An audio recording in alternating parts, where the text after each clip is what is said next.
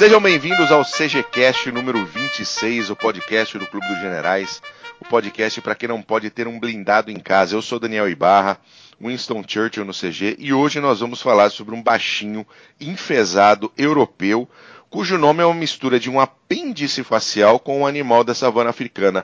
Mac, qual que é o nome dele? Sensacional essa apresentação, hein? Napoleão, hoje o assunto é Napoleão Bonaparte, senhores. Grande Napoleão Bonaparte.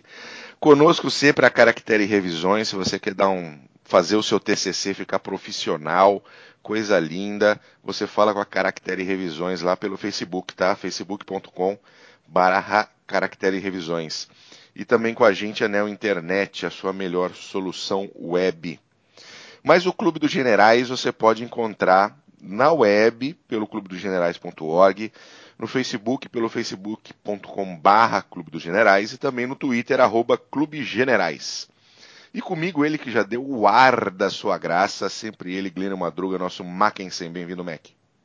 Saudações cavalarianas a todos os nossos ouvintes, obrigado por estarem conosco de novo. E caso você seja um novo ouvinte, dá uma olhadinha nos episódios antigos lá no nosso site, clubegenerais.org, seja muito bem-vindo. Daqui para frente é morder o bridão, meter o peito. Carga, senhores, carga. Muito bem. O, o, o, inclusive o podcast a gente não acha só lá na, na web. Onde que a gente acha o podcast do CG Mac? No, na web, no nosso site, como já dito, num pequeno canal no YouTube, estamos lá também, no seu agregador favorito, só dá uma busca lá, CGCast ou Clube dos Generais, que já vai achar nossos, os nossos episódios mais novos, mais antigos. Assine pelo feed, caso você não ache direto no seu agregador, que o feed adiciona automaticamente, já puxa a lista de episódios. Coisa linda, prática. Só inscrever. Maravilha. O nosso convidado de hoje, ele é publicitário, advogado, ele está no CG há mais tempo do que eu posso contar. Ele participou já do CGCast, CGCast número 5, sobre a Batalha de Midway e do Golfo de Leite. Ele é Alexandre Zilk, o nosso Félix Steiner. Bem-vindo, Steiner. Obrigado, obrigado, Mac. Estamos de novo na área. Maravilha. Mac, curiosidades da história militar. Vamos lá, hoje a gente vai falar de chucrute, senhores. Chucrute, que ótimo, hein? Chucrute. Eu não gosto, mas é. tudo bem. Delicinha. Bom, essencialmente, o chucrute ou sauerkraut é uma conserva de repolho fermentado, como o próprio nome já indica, né? Repolho azedo processo tradicional para fazer essa delicinha é misturar repolho picado fino e sal, de preferência sal sem iodo. Prensa bem a mistura, deixa fermentar, a natureza vai cuidar do, do processo. Mas a gente explica isso melhor na nossa fanpage para quem quiser se aventurar a fazer um negocinho desse em casa e arrumar briga com a esposa por causa do cheiro. Bom, a ligação dele com a guerra é tão antiga quanto o próprio processo de conserva.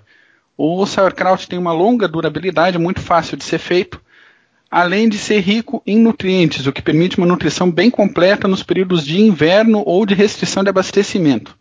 Registros sobre o uso do sauerkraut na culinária, na culinária militar são esporádicos até o século XVII, mas tornam-se bem mais comuns, bem mais frequentes a partir do século XVIII.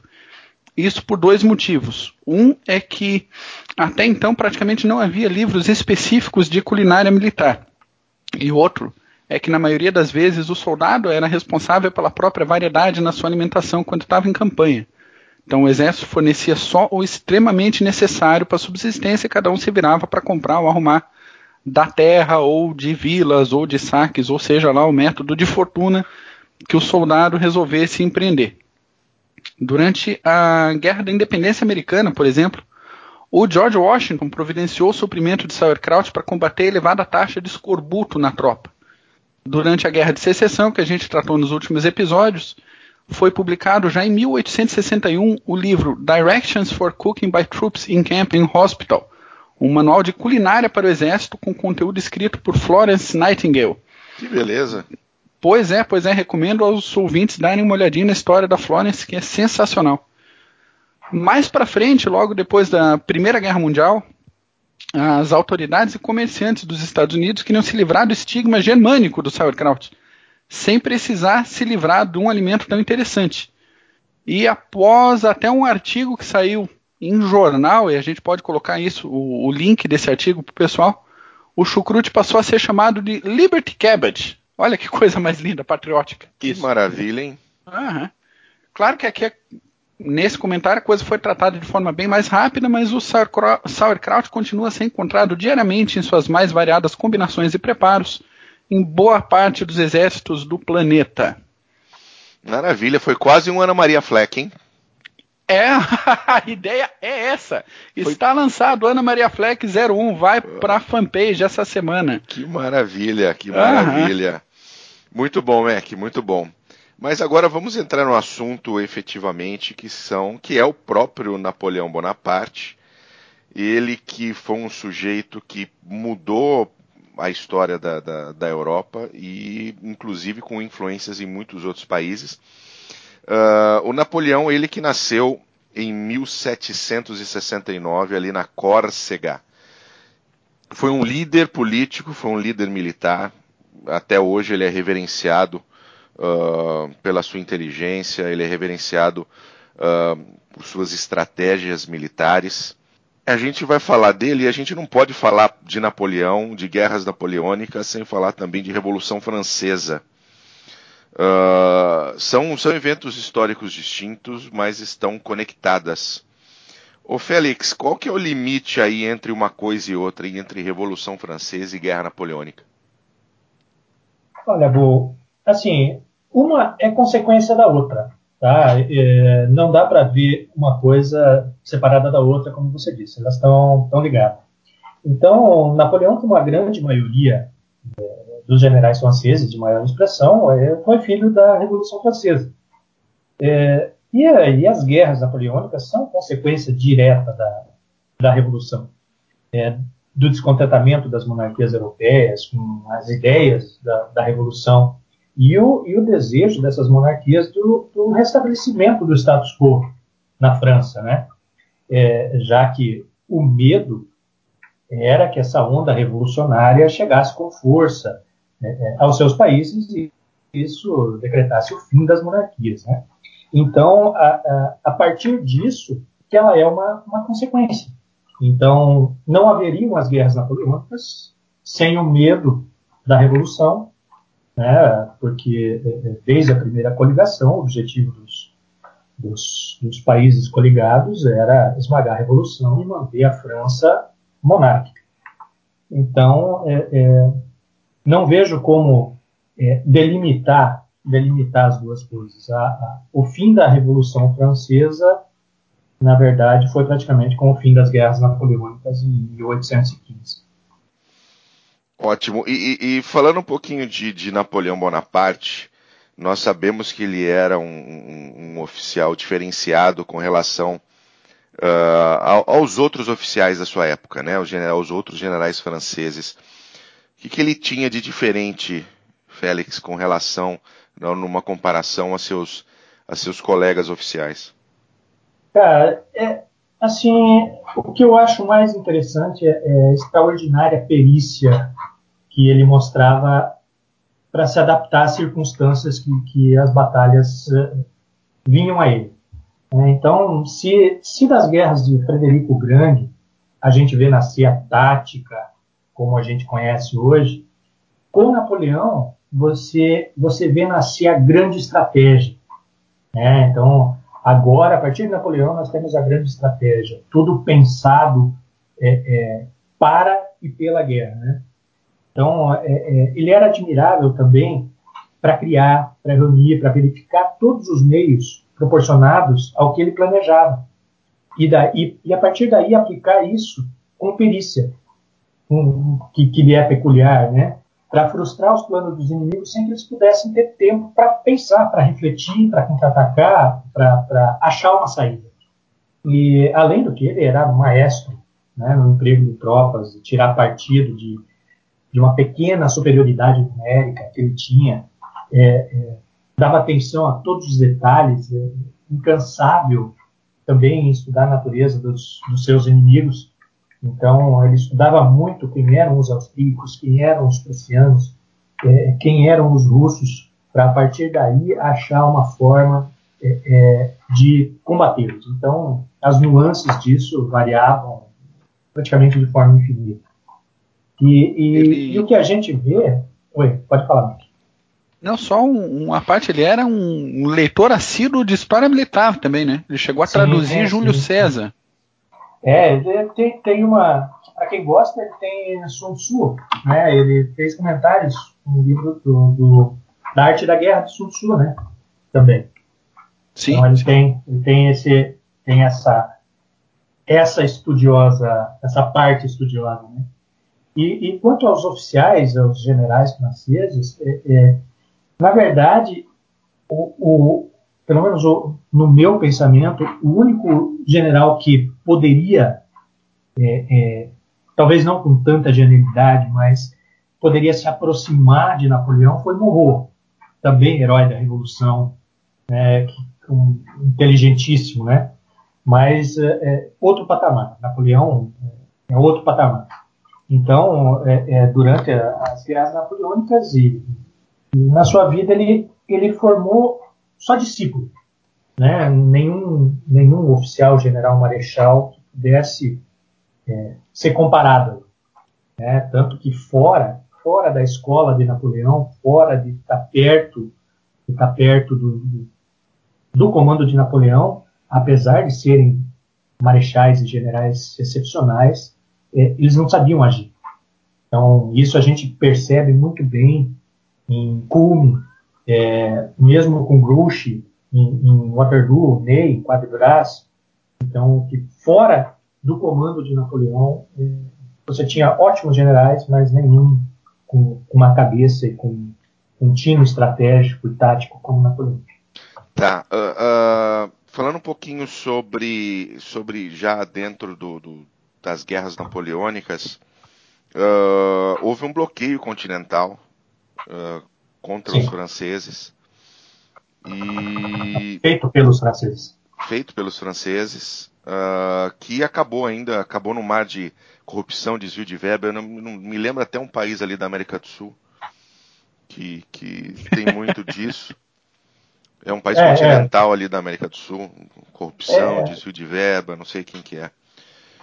E de alguma maneira esse esse bloqueio continental dos próprios franceses, isso impactou a mobilização de tropas, o efetivo do Bonaparte? Qual foi o impacto disso? Cara, definitivamente impactou, definitivamente impactou, porque é, após após Trafalgar, né, Napoleão é, é precisou, vendo que não venceria a Inglaterra pelo mar, ele precisou é, é, é, tentar estrangular a Inglaterra de alguma forma.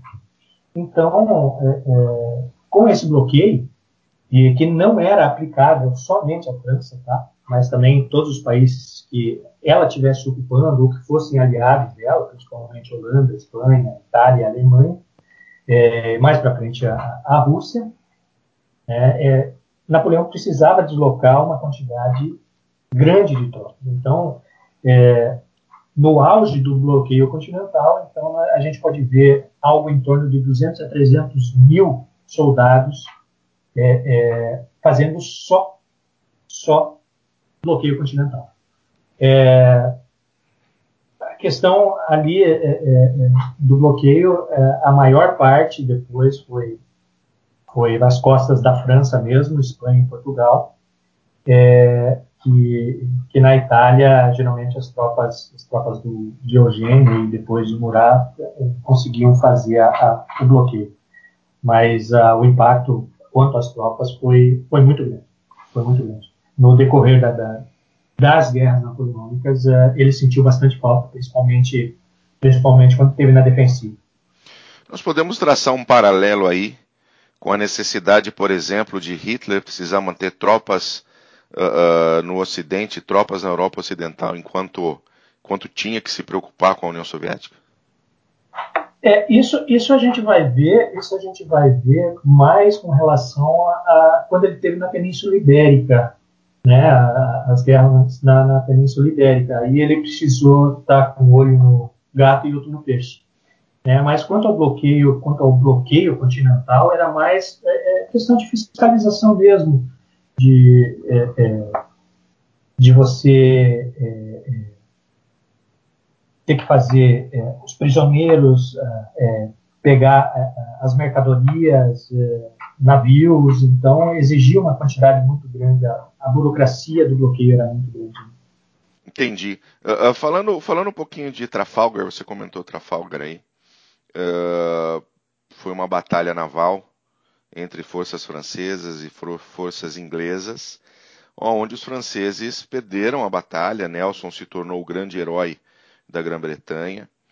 E apesar dela ter ocorrido dez anos antes do fim né, das operações napoleônicas, uh, ela acabou sendo uma influência. Como é que foi essa influência na estratégia do Napoleão e como se explica essa, essa tunda, essa sova que ele tomou do Nelson? É, bom, Trafalgar, Trafalgar é, é, assim, que a partir de Trafalgar, é, Napoleão percebeu que ele não, não iria conseguir invadir a Inglaterra. Então, já, já estavam na, na uma coligação próxima é, é, com a Áustria e a Inglaterra, e Napoleão estava indeciso se ele marchava sobre Viena ou se tentava invadir a, a ilha. Né? Então, a partir de Trafalgar, Napoleão percebe que ele não pode, ele não vai conseguir invadir a Inglaterra. Então, que é, é, ele só conseguiria vencer a Inglaterra fazendo a terra vencer, vencer o mar pela terra. Né? Então, ele teve que se contentar a tentar vencer o mar pela terra com o bloqueio continental. Então, é, é, Trafalgar foi a salvação inglesa, né? Senhor do Estreito e levar as tropas do campo, do campo que ele tinha ali até a terra, até a ilha, Londres com certeza teria teria o mesmo destino de Berlim, com toda certeza. Essa vitória, claro, ela, ela não obrigou a França a aceitar as condições de paz que a Inglaterra e a Áustria estavam impondo, tá? Mas definiu os limites do poderio marítimo francês, né, contra um adversário que dependia do mar, né? Sim. E libertava, eh, ele libertava a Inglaterra de qualquer temor de invasão, tá? Então, com isso afirmou o domínio marítimo inglês e com isso, mais tarde, ela pôde, ela pôde tomar um papel mais ofensivo, né, na guerra. Então, na invasão da, da, da península é, é, é, ibérica e depois com tropas na, na Holanda e na Bélgica, tá? É, lembrando, lembrando que, que a Grã-Bretanha, por ser uma ilha, todo o pensamento estratégico dela se baseia no mar. Sim, sim, sim. É. Isso com toda certeza. Então é, é, a primeira defesa da ilha. Então, é, é, é todo o estudo, eu acredito, primário, vai para a Marinha. Né? Depois a gente vê o que a gente faz. Né? É, se, se passar da Marinha, a gente vê o que faz dentro de casa. É, vê o que vai fazer dentro de casa. É, e, e, se... e quanto, ah, pode falar. Fala, fala, fala aí, querido. Não, é que quanto, a, quanto a Tunda, quanto a Tunda, a explicação mais, mais razoável que eu tenho chama-se Villeneuve. Tá? Essa é a explicação da Tunda. É, é Villeneuve. Não, não, ele, ele não tinha firmeza, nem o ânimo, nem a energia de decisão para enfrentar alguém como Nelson. Não tinha, não adianta. Tanto, tanto que Napoleão, percebendo essa pulsabilidade do, do, do Villeneuve, é, é, mandou trocar ele por Rosely. Né? Então, Napoleão já, já, tinha, já tinha percebido isso do Villeneuve, sabia que ele não ia não iria conseguir fazer o que o que Napoleão pretendia, né? Por isso, por isso que, que ele mandou Rosely tomar o comando.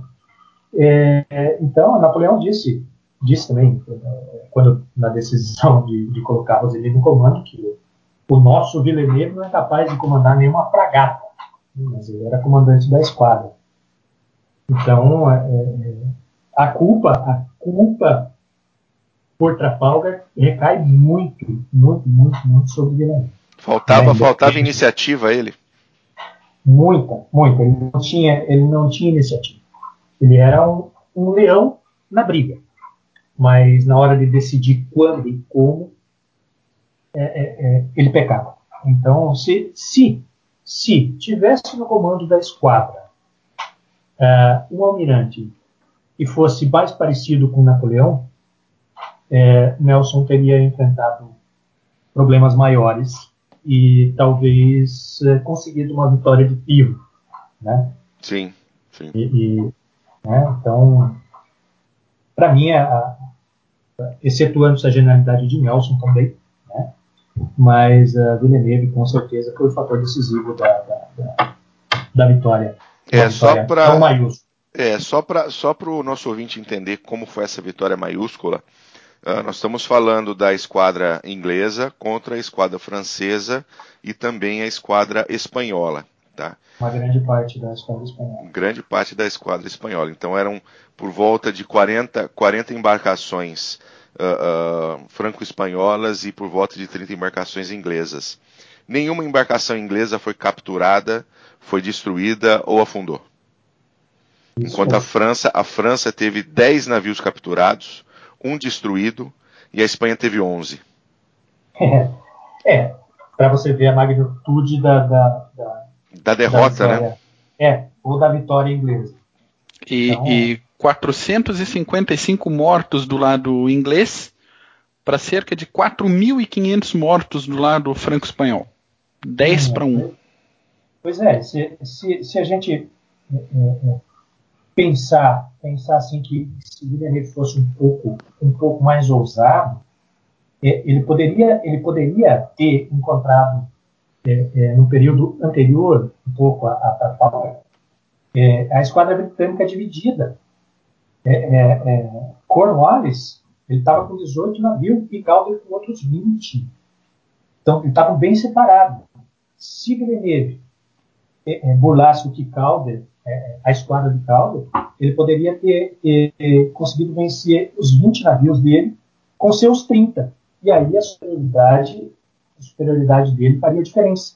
Então, por aí já se vê, já se vê o que a, a, a indecisão do governo causou.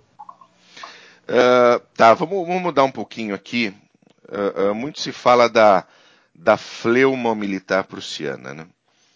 a Prússia. A Prússia, a gente tem um, um, um colega de clube que né, adora a Prússia, né? Ele quase, quase se masturba com a Prússia. Beijo Mija Guaraná, como diz minha Mija Guaraná, exatamente. E um beijo para você, Rutier. E só que a, a, Prússia, a Prússia, a Prússia tomou uma jeba atrás, uma jeba atrás da outra em Jena e Auenstadt, né? E depois nós tivemos a marcha sobre Berlim. Como é que isso afetou a, a campanha napoleônica em si? É, assim, os prussianos eles, eles, eles, estavam muito aferrados ainda nessa época ao estilo de, do Frederico? A tática de Frederico. É, além do que, ela precisava aproveitar todos os homens que ela dispunha, velho, sem condição física, e esses homens eles não tinham como, como resistir ao ritmo, à velocidade e à vivacidade dos soldados que a Revolução formou além do que, além do que comandados por um gênio.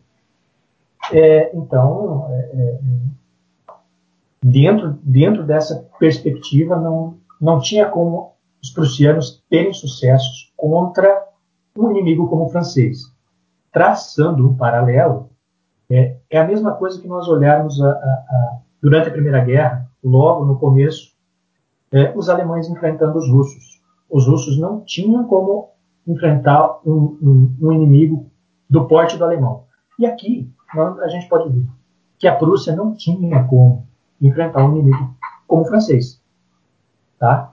Então, e, e, e o que a gente vê depois de Berlim é que não havia, não havia mais tropas, mais tropas é, é, prussianas é, desde o Reno até o Oder. Tá? Então, até, até Napoleão, até Napoleão escreve uma CS que, que ele achava que o que estava acontecendo, que foi essa loucura da Prússia aí, antes da, da, de declarar guerra à, à França, e, e, culminou com essas derrotas de Viena e Auerstadt, isso não passava de uma brincadeira de rapazes que era preciso por termo. Né?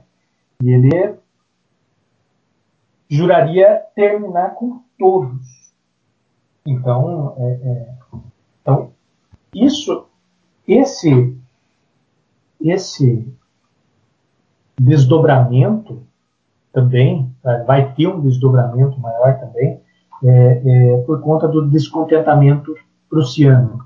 É, porque, ao mesmo tempo que ele vence a Prússia, ele, ele faz algumas cidades-estados, cria alguns estados com, com, com algumas partes da, da Prússia.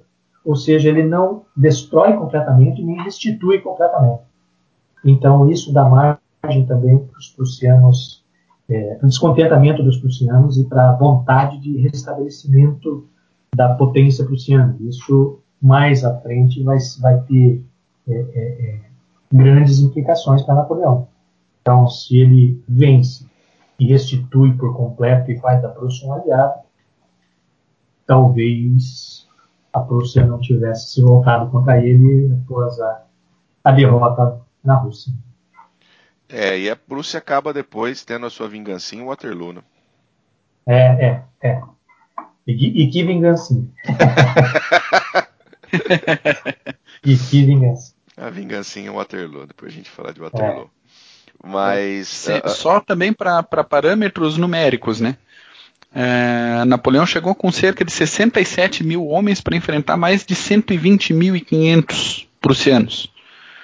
E a Batalha de Jena e de Auerstadt aconteceram no mesmo dia em locais diferentes. Né? O, o saldo foi de é, cerca de 14.900, 15 mil baixas para o lado francês e pelo menos 33 mil baixas do lado prussiano, entre mortos, feridos e capturados. É, é, isso sem contar que, é, é assim, em, em Iena, em Iena é, haviam 70 mil prussianos na batalha. E os franceses colocaram só 50 mil.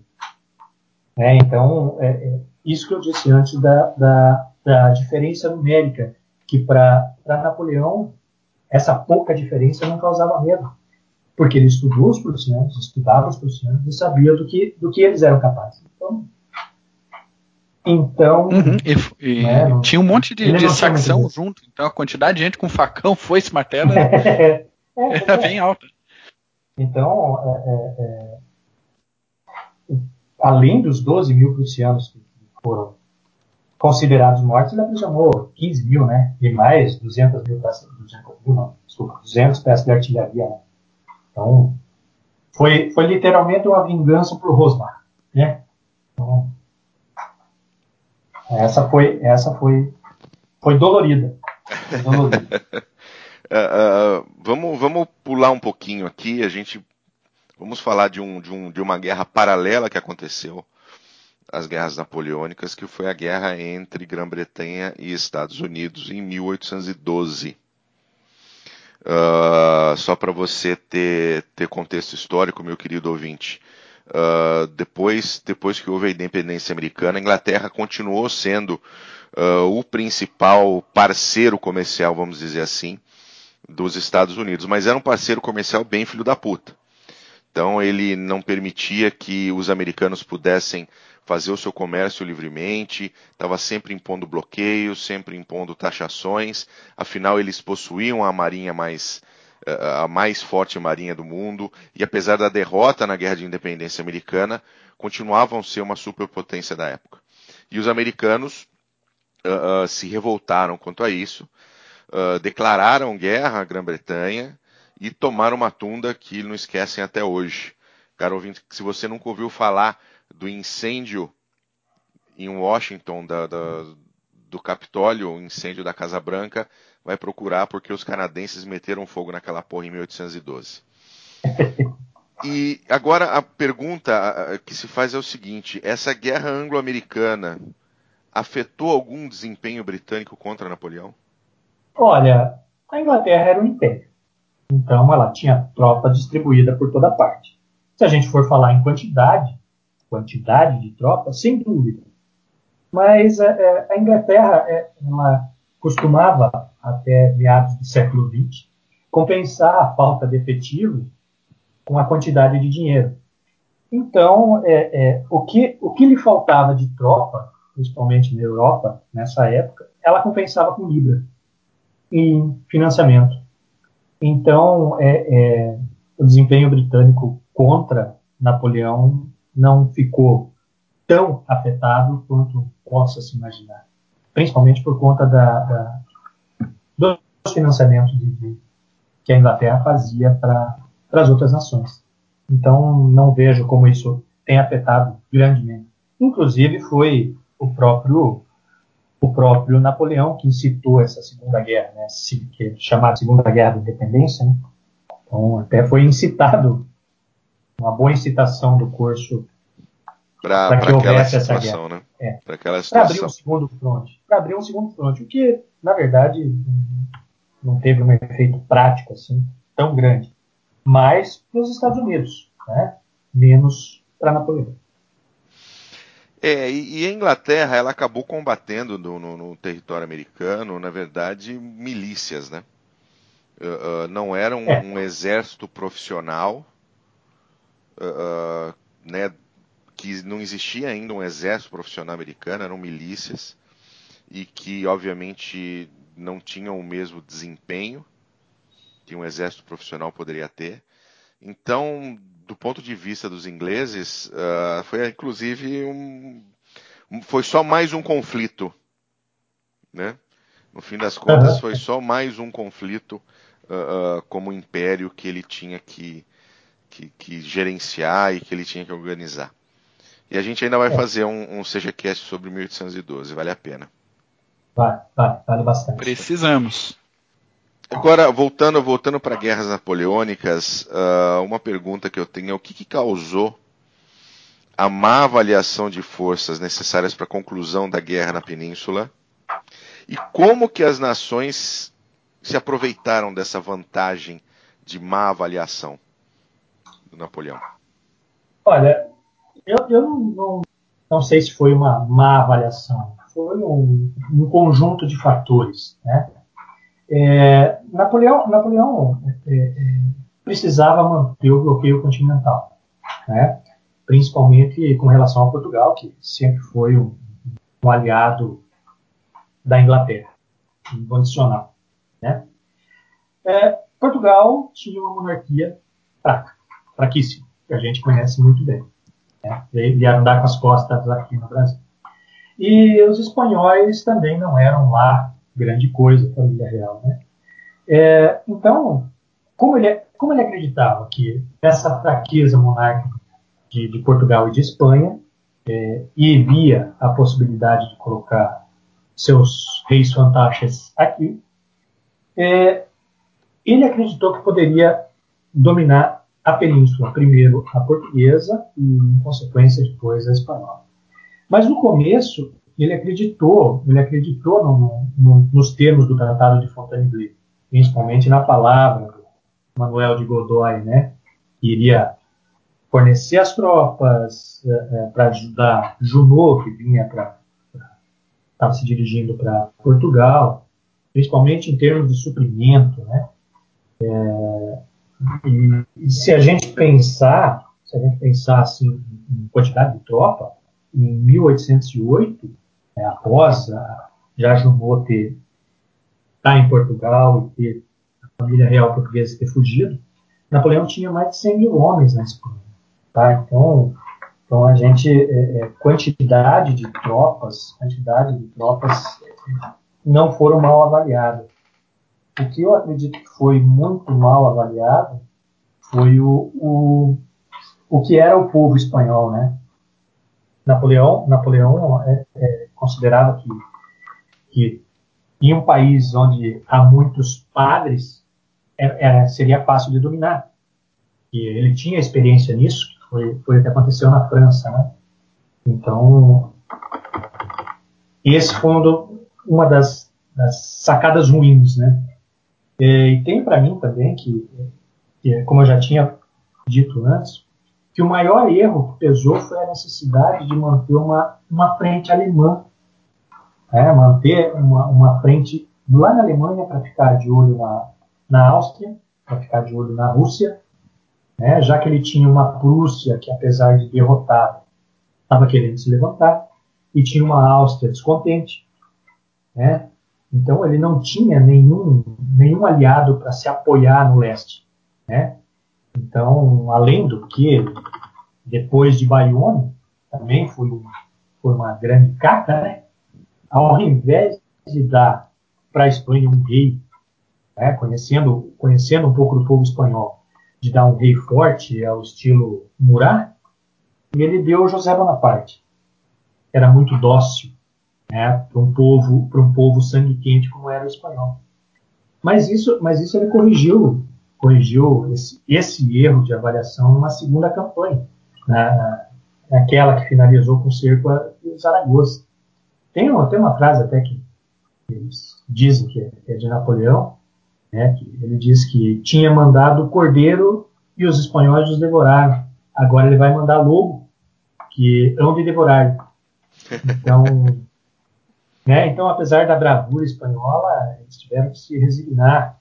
Né, e, e aí já se avizinhava a quinta coligação. Então, não vejo como sendo um erro de avaliação. Então, foi, é, é, é, pelo menos em termos de efetivo, né? mas uh, um erro de avaliação do que era o povo espanhol, uh, de que esse povo ele não iria se render. E a gente falou de milícia na, na, com os americanos e foi o que aconteceu com, com com os espanhóis. Não era mais uma guerra entre governo. Foi uma guerra do povo contra o invasor. Então, é, eu acho Isso faz uma ponto, grande diferença. Né? Faz, e, e, é nesse ponto que, que, que, que Napoleão teve que intervir com mais força, porque ele próprio teve que vir para a Espanha. Então, e trazer Ney, é, é, Laura Stone, McDonald, teve que trazer todos os bons para a Espanha, para conseguir sufocar essa revolta, que culminou com o cerco a Zaragoza. Então, é, é, e, e, dessa, e dessa é, é, guerra na península, é, foi que os países, principalmente do leste, ali, Áustria, a Rússia, a própria Rússia e Prússia, cresceram os olhos, né? Falou, não, o cara não é não é tão forte como, como a gente pensa. Então, em mais um tempo a gente pode tirar esse caboclo de lá. Então, foi o, o típico cresceu o olho, cresceu. É, uh, uh, indo um pouquinho para a campanha, para a campanha russa, né? Muito se fala da, do inverno russo uh, e que Napoleão perdeu pelo inverno russo. Mas a gente sabe que não é fácil você.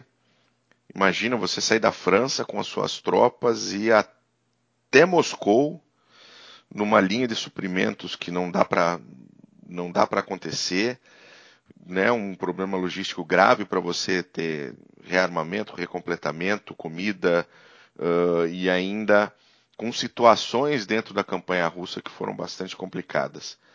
Uh, fala um pouquinho disso, como é que foram essas decisões de Napoleão em campo, como é que foi esse planejamento logístico francês que no fim das contas se mostrou né, incorreto? É, Napoleão, Napoleão é, é, decidiu invadir a Rússia um, por conta por conta da juventude de Alexandre, né? É, é, porque ele mesmo via a, a, as forças dele, pessoais, como, como homem, se, se acabando e as de Alexandre, como era muito mais novo que ele, é, é, crescendo. Né? Então, isso, isso foi um fator que, que, pesou na política, inclusive por conta do bloqueio continental. Esse bloqueio também ajudou muito. Porque Alexandre, querendo ou não, fazia a vista grossa. Né? Ele não iria sacrificar o império em nome de um, de um, de um, capricho é, de Napoleão. Tá? Então, quanto à parte, quanto à parte logística, quanto à parte logística da coisa, é, Napoleão conseguiu reunir mais ou menos uns 600 mil homens para ir para a Rússia. Então, é, algo em torno de 400, 420 mil eram do exército ativo. 130 do Exército Reserva e uns 40 mil de, de gente espalhado aí também estavam ajudando na. É, lembrando, lembrando que nessa época, uh, junto com as tropas, iam esposas, iam uh, tudo cavalos. tipo de artesão, cavalos, putas e de tudo. É, acompanhando as tropas, né? É, mas assim, eu digo principalmente de homens. Então, se a gente contar aí 600 mil de, de tropa efetivo, de efetivo militar, militar, militar, então é, é, você pode contar aí mais uns 40, 50 mil aí de agregados, né? Sim. Né? Então, é, a composição de, de, dessas tropas ela girava em torno 370 mil franceses, uns 50 mil poloneses, mais uns 20 mil italianos, uns 10 mil suíços, né? É, é, é, que eram, na verdade, os soldados com que o Napoleão podia contar. Né? É, dos restantes, é, é, eram dos países invadidos ou pseudo-aliados. Né? Então, a gente tinha aí uns 150 mil prussianos, bárbaros, saxônios, luxemburgueses, westfalenses, holandeses, croatas, espanhol, português, todo mundo detestando os franceses. Mas a, a, a habilidade, a habilidade de Napoleão era grande, então ele, ele dispunha essas tropas no meio das francesas e arrastavam elas para onde ele quisesse. Né? Sim, sim. Então, e, e, e além de material bélico, é, é, é animais, é, é, então era muita coisa que ele tinha que levar. Ainda, ainda em questão de efetivo, ainda sobrava para ele uns 150 mil homens né, nos campos na França, né, uns 50 mil na Itália, e a Espanha, que estava lá com 300 mil lá na Espanha. Então, na verdade, Napoleão contava aí com mais ou menos 1 milhão e 100 mil homens para invadir a, a, a Rússia. Mas a, a, General Halp, Halp não, Rapp, dizia que apesar de, de, de, ter essa quantidade de homens e todo esse efetivo e a genialidade de Napoleão, que bastaria uma só derrota para ver é, francesa para haver uma insurreição do Reino mínimo. Então foi mais ou menos uma uma é, é, é, é, o que aconteceu, né? Não foi muito temerário você você fazer uma, uma invasão. Lembrando que a gente tá, nós somos engenheiros de obra pronta, né? Sim, sim, claro. Mas uh, pensando hoje, vendo o exemplo dele, depois vendo o próprio exemplo do bigodinho maluco uh, uh, no século XX, não foi temerária essa invasão? Não foi temerário você marchar e você lutar tão longe de casa, tão longe uh, de suprimentos, tão longe de tudo que você. Porque um, um, exército desse tamanho, ele, ele vai, ele precisa também sugar aquilo que ele encontra durante a sua marcha, né? Então ele precisa também dos suprimentos que se encontram no local, né? Não, não, não existe uma linha de suprimentos como no estilo Segunda Guerra Mundial. Uh, e aí ele chega e os russos inteligentemente fazem uma política de terra arrasada. Ou seja, à medida é. que ele avança, ele não encontra nada. É, poder, para poder usar. Da né? terra, né? É. É, eu, eu não diria que é, um, que, que é uma foi a inteligência dos russos. Isso aí é, é, é não, não, é verdade. Não, não, eu sei que era, russo, um inte... russo inteligência não é um negócio muito bom na mesma frase. É, é não, não cabe, só com o não no meio, né? É, mas assim, é, isso era mais instintivo do que um plano pré-produzido. Pré ah, gente, se der merda, vamos recuar e queimar tudo. Não. É, é aquela coisa mais da, da do instinto. Ó, gente, não vamos deixar nada para os caras. É, então, é, é, ao meu ver, é, foi, foi essa a questão. Quanto, quanto à, à temeridade, é, tentando é, contextualizar a coisa, a gente vê que, que Napoleão era, era ele era atraído para capitais como imã. E em todas, em todas a, a, as batalhas pré, você tomou a capital, você ganha a guerra. E a guerra na Rússia foi um pouco diferente. Né? Eles iam entregar a terra. Iam entregar a terra. Tanto que, que Napoleão chegou a Moscou, tomou a capital. Mas para os russos isso né, não, não, não fazia diferença nenhuma. Mas a capital, a capital do Império Russo na época não era São Petersburgo? Mas a, a, né, é, é, a importância, a importância, a importância, a importância estratégica era Moscou. Né? Então ele chegou a tomar Moscou. Né? Quase, foi, quase morreu queimado, mas ele tomou Moscou. É, tomou o que sobrou de Moscou. Não, ele tomou antes da queimada, ele teve que sair por causa da queimada. Mas enfim, é, é, é, ele se aferrava à importância estratégica dos locais, dos terrenos, né? principalmente capitais. E os russos não, não entregaram o exército, ele não conseguiu é, é, acabar com, com o exército russo. E isso, isso, depois disso, claro, frio, fome, é, já quando ele entrou em Vilna, metade da tropa estava passando fome, enfim, né? Mas, sim. assim, com, com, o nosso olhar, hoje, sim, temerário, pô, vai ter o frio lá, né? Mas nunca poderia se imaginar que o frio ia ser tamanho, né? Que foi um dos maiores frios da história russa, por isso que se fala do general inverno, né? Mas também o modo de, de luta dos russos que, que, que, acabou afetando o modo francês de luta, né? É. Então, o pessoal fala sim, muito de, de, general inverno, mas o pessoal se esquece do coronel outono. Quando cai é, o outono também, na né? Rússia é uma chuva desgraçada, só tem lama naquela ah, merda. Você não consegue se movimentar. É, pois é. Tanto que na retirada, na retirada eles perderam todos os carros de bagagem, artilharia, perderam tudo. Então, é, se fosse, se, se fosse é, é, um enfrentamento de exército mesmo, e não essa, essa recuo, é, queima, queima lavoura, queima suprimento, é, os russos não teriam a menor chance. Não teriam a menor chance. Mas a luta era diferente. E quando os russos se ofereceram para a luta, aí Napoleão já não tinha mais quem botar para lutar. Então, temerário hoje a gente pode, pode achar que é. Mas para Napoleão na época era talvez arrogância, não temerário. Talvez devido à arrogância dele. Talvez ali naquele, naquele momento de eu sou bom, né? Eu sou foda. É, é. Abraçar o mundo com as pernas.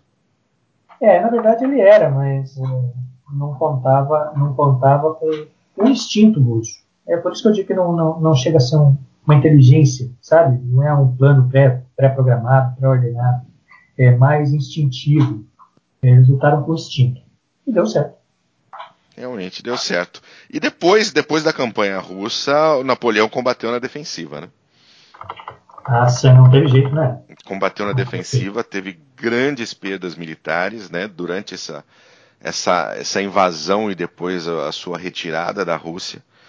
Uhum. E isso se deve muito à exaustão dos recursos militares franceses, ou então à arrogância do próprio Napoleão de não aceitar os termos de Metternich, de 1813. Bom, ambos, ou é né? os dois? Ambos, ambos os dois. É, é, quanto aos recursos, é, é se a gente analisar o que ele levou para a Rússia, no efetivo total, somado aos austríacos, aí dá mais de 640 mil homens. Mais, com, com, com, esse, com desse total, uns 420, por aí passando o nível. Aí a gente conta mais 30 mil homens do Victor, que se juntaram a eles, mais uns restos de divisão aliada. Vamos lá, tinha uns 500, 530 mil, mil homens que foram, passaram. No final, sobraram 40 mil com Renier, e Schwarzenberg, 15 mil prussianos e poloneses com, com MacDonald e uma fichória de, de, outras tropas em torno de 40 mil, né? Em torno de 40 mil é, é, é, homens. Então, Napoleão perdeu só na campanha da Rússia pelo menos 430 mil homens. Pelo menos 430 mil homens. É, é, e desses é, é, só 100 mil prisioneiros, o resto morto, frio e russo. Né?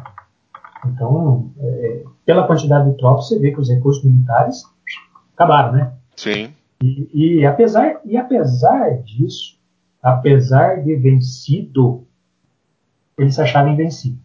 Tá? Quando, quando a Áustria é, pediu para mediar, para negociar, tá? a gente vê que ele, de verdade, ele queria negociar. Né? A França a França estava exausta, cansada. É, Napoleão já, já, já tinha se tornado um déspota há muito tempo. Né? Então, o próprio Napoleão queria negociar, mas só depois de algumas vitórias para que ele, que ele pudesse recobrar o prestígio que ele tinha. Né? Então, quando a gente olha a proposta que, na, que Napoleão fez como base de paz né, para a Áustria, é, é, aí a gente vê ele com uma, uma imprudência, uma altivez, uma intransigência que, que é, é, é chega a gente fica ele tinha condições de reunir é, é, outras tropas. A, a, França, apesar de exausta, não estava esgotada. Tanto que, quando, quando Napoleão voltou, voltou após o desastre da Rússia, ele, ele pediu um recrutamento de pelo menos mais 500 mil, mil conscritos, né? Sim. E, é, então, a França ainda acreditava nele como general mas já como governante já estava já estava desacreditando. Né? Tanto que, que no início dessa, dessa da próxima campanha ele só conseguiu reunir aí algo em torno de 190 mil. É, é. é o, o, o, o, Napoleão depois ele acaba uh, uh, ele acaba derrotado, né? As tropas da coalizão uh, acabam marchando sobre Paris, inclusive russos. Ele é, ele é exilado em Elba, na ilha de Elba, mas consegue fugir e consegue se aproveitar de, da, da, de um bate-boca normal, né? Ou seja, a coalizão venceu Napoleão, está discutindo como vai ser, como vão ser os, as novas fronteiras, como vai ser a nova Europa, e obviamente que ninguém se entende, né? Napoleão se aproveita disso para voltar ao poder e se lançar em campanha, apesar de não ter a menor condição uh, não ter o número de homens necessários, não ter o apoio necessário. Por que, que ele tent... por que, que era essa era uma tentativa da volta ao, ao, ao triunfo, né? A volta, porque é, realmente é... não tinha condição nenhuma, né? Tudo isso acabou em, acabou em Waterloo, mas esse é, período não tinha o que fazer, né? Não, não, não tinha, não tinha o que fazer. É, é, porque até quando ele estava exilado na Ilha de Elba, é, é na verdade, eles não, não queriam deixar chegar notícias do que estava acontecendo na França para. É, o, que, o que se via na França é que os Bourbons, os Bourbons eram muito fracos também. Era uma monarquia extremamente enfraquecida. É, então, é, eles tiveram que, que governar mais com os inimigos e menos com os amigos então isso enfraqueceu muito a monarquia. Além do que a ocupação, é, é, os valores despendidos para a manutenção dos exércitos, dos exércitos é, é, é coligados, inclusive, é, despendia muitos cofres reais. A, a, a, organização dos Bourbons era falha. Enfim, a administração era sofrida. E, e Napoleão, Napoleão si é, me parece que ele não, ele não, não, não conseguia imaginar uma França subjugada desse jeito. Ah, então, com certeza, ele, ele imaginou voltando para trazer a glória da Revolução, a glória francesa. Mas, assim, é, a partir do momento que ele saiu de Elba, é, não tinha mais escolha. Tá? Ele sabia que se voltasse à França, era guerra. Mas, mas o que ele imaginava era que ele poderia ter tempo para organizar a França para se defender. Apesar de que a França, é, em sua época, em, Napoleão, das suas grandes vitórias, pensou tudo para o ataque e nada para a defesa. Tá? Então, é, seria bem complicadinho se defender. É, quanto aos coligados, Napoleão foi considerado irreconciliável com a Europa e foi colocado fora da lei das nações. É, não havia condição de paz com a França, com Napoleão no comando. Tanto que é, é, é, havia um medo, um grande medo, até porque é, dizia-se que Napoleão tira mais da França em três meses que os Bourbons em três anos, né? Então não precisava nem de um nem de outro. Sim. Não, e, e, assim que, e assim a coalizão ficou sabendo que, que, que Napoleão estava de volta, eles simplesmente correram para poder uh, uh, ter novamente exércitos prontos para combater Napoleão e não deixar Napoleão respirar. Sim, sim. Tanto, tanto é que é, é, a coalizão, quando soube, ainda estava reunida discutindo. Sim. Né? Estavam lá no Congresso de Viena, estavam discutindo o que queriam fazer ainda com, com os Bourbons, o que, que ia para cá, o que, que ia para lá. Né? Então, né, é, é, eles não iriam, não iriam deixar Napoleão no comando da França, de maneira alguma. Então, de maneira nenhuma. De maneira nenhuma. É.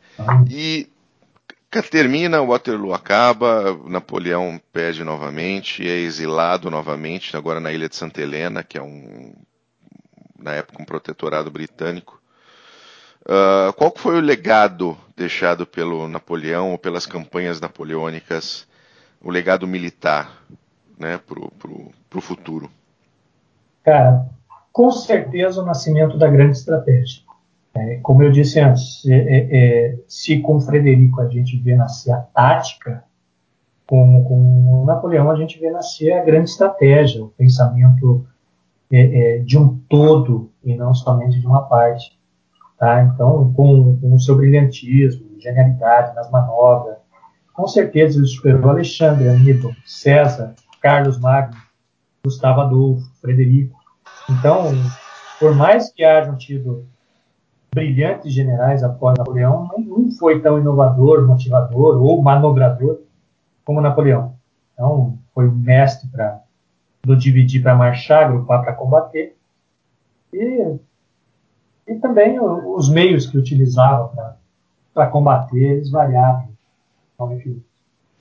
Maravilha, excelente, muito bom, muito boa essa conversa sobre Napoleão, guerras napoleônicas.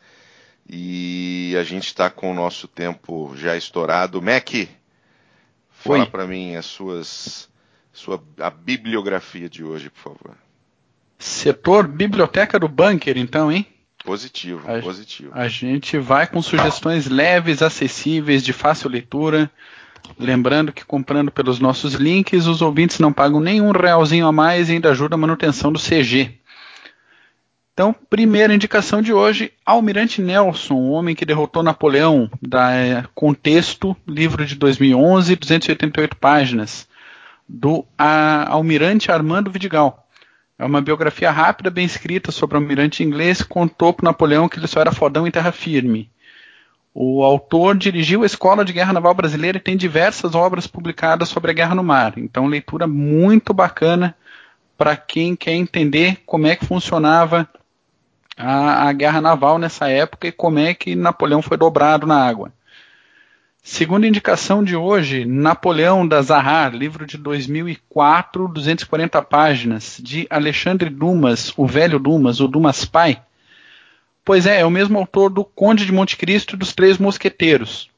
O leitor pode esperar aqui uma obra intensa e apaixonada, porém dentro do que é esperado por uma obra de 1840. Se vale a pena, claro que vale, senão a gente não estaria aqui dando bizu no CGCast. Então, livro imperdível aí para quem gosta do século XIX, dessa é, tanto do período literário quanto histórico quanto militar do século XIX. Terceira indicação sobre a guerra, a arte da batalha e da estratégia, editora Civilização Brasileira, livro de 2015, novinho. 630 páginas de uma parceria entre Napoleão Bonaparte e Bruno Coulson. O Coulson reuniu diversos manuscritos, cartas e anotações pessoais do, do Napoleão para montar um livro técnico de exercício teórico, reflexão e análise sobre o comportamento de tropas no campo de batalha. Então, para quem quer uma leitura um pouquinho mais, mais densa, em primeira mão, vale muito a pena ir atrás aqui desse livro. Mais um, A Queda de Napoleão, outro da Zahar, livro de 2014, 304 páginas, de Jean-Paul Berthaud. Esse livro narra os três últimos dias do governo de Napoleão em 1815. Leitura rápida, quase um romance histórico, apesar de não ser romanceado, e que vai deixar uma impressão de leitura parecida com a que foi deixada pelo livro No Bunker de Hitler, que foi adaptado para o cinema né, no filme A Queda, que aliás é um ótimo filme, né? Excelente. A filme. curiosidade particular, eu tenho esse livro e ganhei num sorteio do Facebook, então tá aí, né? Fica a dica indireta aí pro pessoal do sorteio. A última indicação, Waterloo, a história de quatro dias, três exércitos e três batalhas, o confronto que deteve Napoleão. Isso tudo é o título do livro. Da editora Record. Ele é um livro de 2015 com 364 páginas do Bernard Cornwell. Também o mesmo autor de Crônicas de Arthur e das Crônicas Saxônicas. O esquema é que esse livro não é ficção e não é uma adaptação ficcional de eventos históricos. É a primeira obra não ficcional do Cornell, então é o talento de escrita dele com a técnica de pesquisa empregados por uma das grandes experiências de leitura sobre a época napoleônica. Para quem quer uma obra ficcional e não um relato histórico, ou o mesmo autor tem as aventuras de Sharp, né? Mas como relato de batalha, esse livro, Waterloo, do Cornell, é sensacional. É isso, senhores. Excelente. É, posso, fazer um, posso fazer uma indicaçãozinha aí também? Opa, Opa com certeza. Deve. Então tá. Para quem é, prefere internet, tá? Então pode acessar napoleãoguide.com, tá? Vai ter informações completas sobre batalhas generais, marechais, tanto aliados quanto franceses. É um ótimo site. Em inglês, mas é ótimo. Dá para botar um Google Translator lá e dá. Dá, pra... dá. Maravilha, muito bom. A gente chegou ao final de mais um CGCast. Mac, as suas considerações finais, por favor. Sem considerações, só agradecimentos à condução, ao Steiner, nosso convidado, excelente, como sempre. Vamos ter o privilégio dessa parceria em mais várias vezes aí. E agradecer aos nossos ouvintes por nos acompanhar até agora. Até a próxima. Vida longa ao CG, antes que eu me esqueça. Maravilha.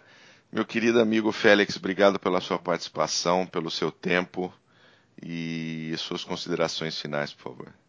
É, só, só tenho que agradecer. O tema é, é, é muito gostoso, muito extenso. É um tema que me é muito caro. Gosto demais. E sempre precisarem desse rapaz aqui, é só chamar. Maravilha, muito obrigado. A você, ouvinte, obrigado por ter ficado conosco até este momento. Espero que você tenha gostado e aproveitado. Críticas, sugestões, xingamentos, contato arroba clubedogenerais.org ou então vai lá na nossa fanpage e desce o cacete, tá bom? Valeu, gente, obrigado, um abraço, tchau.